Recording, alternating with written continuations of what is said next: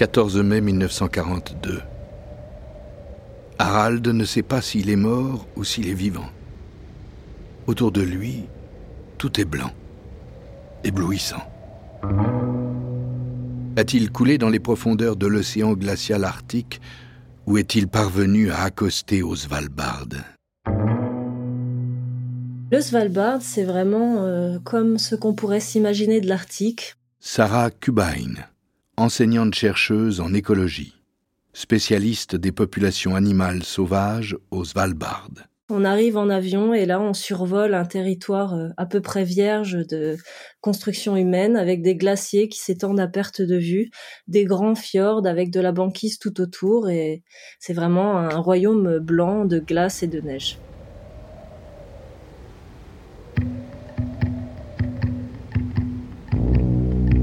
Animalité. Le podcast qui explore les liens entre l'humain et les autres animaux à travers les collections du Musée des Confluences. Avec la voix de Thibaut de Montalembert. L'ours dressé. Ursus maritimus. Ours blanc. Océan Arctique.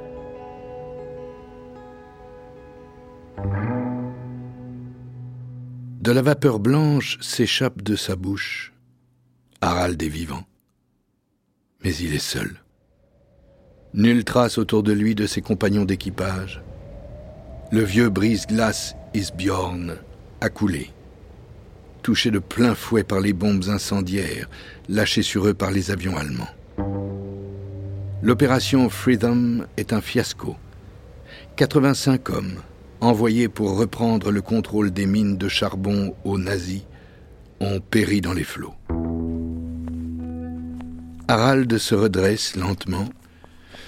Après tout, peut-être certains s'en sont-ils sortis, comme lui. Mais tout ce qu'il sait de sûr, c'est qu'il est seul. À moins que, dans l'étendue blanche qui l'entoure, une masse d'une teinte un peu différente attire son regard. Harald sait de quoi il s'agit et il regretterait presque de n'avoir pas fini au fond de l'océan.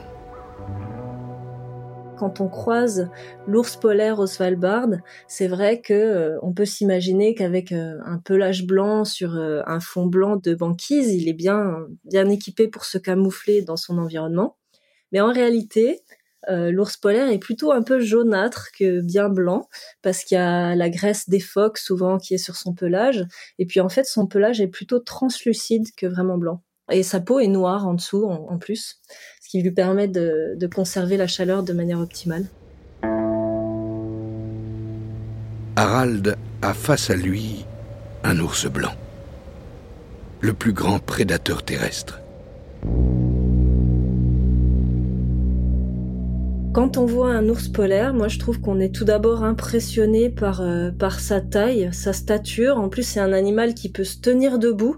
Je trouve que ça fait assez menaçant, même si euh, là c'est pas le cas quand on regarde euh, sa tête, mais en tout cas c'est impressionnant. Et la stature debout aussi, elle fait un parallèle avec la stature debout de l'homme parce qu'il y a pas tant d'animaux qui sont capables de se dresser sur leurs deux pattes. Donc c'est pas si souvent qu'on se trouve face à un animal où on se sent en position de la proie donc il y a vraiment quelque chose d'impressionnant. L'ours est debout, face à Harald. La bête fait plus de deux mètres de haut, peut-être trois. L'a-t-il pris pour un rival ou pour un phoque étrange dont il voudrait faire son repas? L'animal fixe Harald de ses yeux noirs. Ce qui est assez marquant, c'est qu'il a un long cou, qu'il a une large tête triangulaire, mais il a de toutes petites oreilles, par rapport à la taille de sa tête. Et en fait, ses oreilles, elles sont si petites parce qu'elles permettent de, limiter les pertes de chaleur. Ensuite, moi personnellement, je suis assez impressionnée par la taille de ses pattes, qui sont vraiment énormes, qui sont plus grandes que mon visage euh, largement. Et euh, sous les pattes, il y a des coussinets qui sont recouverts de, de, poils et aussi avec plein de petites protubérances, ce qui lui permet de ne pas glisser sur la glace, d'avoir une bonne adhérence sur la banquise mais aussi de ne pas s'enfoncer dans la neige, parce qu'il vit aussi beaucoup dans la neige. Et en même temps, elles sont larges et elles lui permettent une très bonne propulsion sous l'eau, parce que l'ours polaire, c'est aussi un animal qui passe pas mal de temps dans l'eau et qui peut rester d'ailleurs euh, plus d'une minute sous l'eau sans respirer. Au bout de ses pattes, l'ours a des griffes, noires et luisantes, acérées. Les doigts gelés dans ses gants, Harald attrape son AG M42 avec des gestes lents. Le fusil est dur et froid dans son dos.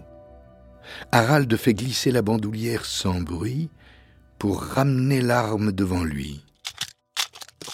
Pour beaucoup de carnivores, les loups, les ours bruns, on a souvent une image, euh, beaucoup d'a priori sur euh, le danger qu'ils peuvent représenter pour l'humain. Et en réalité, euh, pour l'ours polaire, en tout cas au Svalbard, qui est l'environnement que je connais, malheureusement c'est bien vrai. On ne sort jamais sur le terrain sans fusil, parce que là-bas, les ours polaires ne sont pas chassés. Donc ils n'ont pas peur de l'homme. Ce que je trouve assez intéressant, en fait, ça nous replace dans une position un peu plus attentive à, à nos mouvements, à nos déplacements, à réfléchir un peu plus à comment on se positionne dans notre écosystème. Avant la guerre, Harald était mineur, pas par choix, mais parce que le monde entier avait faim de charbon, une faim inextinguible. Il sait maintenant que le charbon n'apporte pas que le progrès. Il apporte aussi la guerre.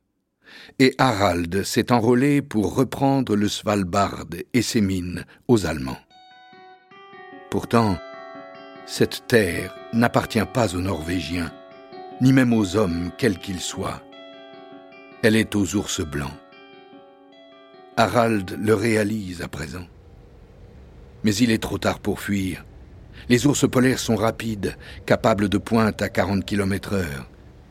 Alors, tout ce qui reste à Harald, c'est de se tenir debout, de se hausser dans ses chaussures glacées. Avec les ours, c'est toujours ce qu'il faut faire. Rester debout. Euh, aux États-Unis, je travaillais à Yellowstone avant sur les loups. Il y a beaucoup d'ours bruns, d'ours noirs. On a toujours le sac à dos sur le dos, on se grandit, on monte son sac à dos, on est toujours à plusieurs. Quand on marche dans la forêt, on tape des mains, on fait du bruit. Oui, c'est pas des légendes. Tout à coup, un bourdonnement envahit le ciel. Harald et l'ours lèvent les yeux en même temps. Un avion. Harald se demande si c'est un des condors allemands qui repasse pour finir le travail mais en lieu et place de l'étroit fuselage de métal frappé de croix noires à potence, il reconnaît la coque semblable au ventre d'une baleine d'un Catalina. Un hydravion allié. Les Anglais ont envoyé des secours. L'ours, qui regarde toujours l'aéronef, d'un air tranquille comme s'il s'agissait d'une grosse mouche, retombe tout à coup sur ses pattes puis il se détourne de l'avion et d'Harald. Et l'animal à la stature large et puissante s'éloigne d'une foulée étonnamment légère, presque aérienne.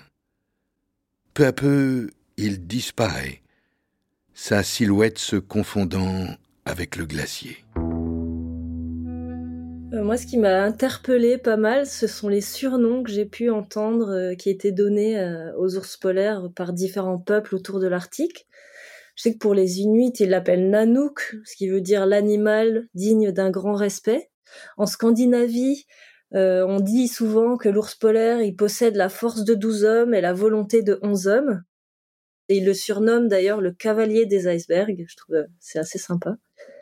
Et je sais que les peuples Sami ou Lapon, ils l'appellent euh, le vieil homme au manteau de fourrure. Donc ça donne vraiment cette, euh, cette impression d'un animal un peu ancestral qui ferait presque partie de la famille finalement.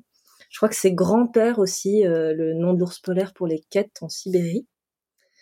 Et puis il y a un autre surnom que je trouvais joli. Alors je sais pas trop comment ça se prononce, mais c'est Pio Kayak, qui est aussi utilisé par les Inuits et qui veut dire le vagabond celui qui erre toujours, en référence à ces ours polaires qui remontent avec la banquise lors de la fonte des glaces et qui redescendent vers, euh, vers le Svalbard ou, ailleurs euh, quand, quand la glace revient. L'opération Freedom a échoué. Harald est un miraculé. Mais alors qu'il survole l'archipel du Svalbard à bord du Catalina qui doit le ramener en Écosse, il sait que les hommes reviendront ici pour se battre et faire main basse sur le charbon et peu à peu déposséder les ours de leur royaume. Aujourd'hui, euh, il reste environ 22 000, je crois, les estimations, 22 000 ours polaires dans le monde, qui sont répartis en 19 sous-populations. Mais euh, il y a plein d'études qui prédisent que dans les 100 prochaines années, si euh, le réchauffement climatique continue, on, on devrait s'attendre à voir les ours polaires disparaître. C'est vraiment le symbole de, notre lien assez paradoxal avec euh, notre relation au monde vivant, où à la fois on a euh, la plupart des petits enfants qui ont une peluche ours polaire dans leur chambre, mais en même temps euh, on ne fait pas grand chose pour empêcher cette dégradation de son environnement.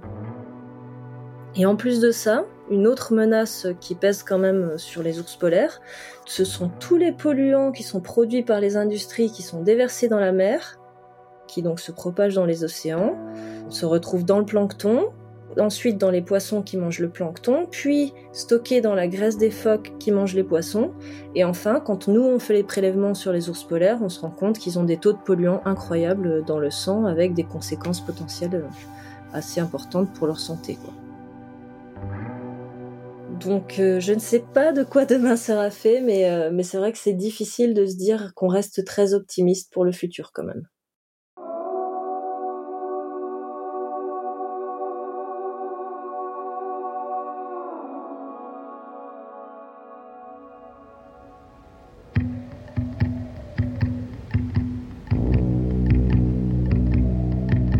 Animalité, avec la voix de Thibaut de Montalembert.